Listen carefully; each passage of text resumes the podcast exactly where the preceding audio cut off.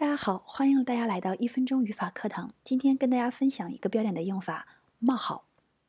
那标点包括冒号在内，标点的巧妙使用在写作中，不仅可以地道的表达我们的语义，而且还可以使语义更加简洁有效。这也是经典的外刊文章中经常使用的一个写作技巧。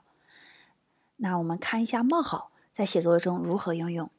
冒号在汉语中和英文中的意义或者用法相差无几，都是表示解释说明。我们今天讲一个最普遍的用法，那就是对一个集合名词做解释和具体化。比如说，我喜欢水果，水果是一个集合名词，也叫上一词。那它的包含的具体细节下一词，这些名词就包含什么呢？苹果、梨、桃等等。那这个水果和它的下一词之间。就是一种总分关系，我们一般就使用冒号进行分隔。I like fruit，冒号，苹果、梨核桃。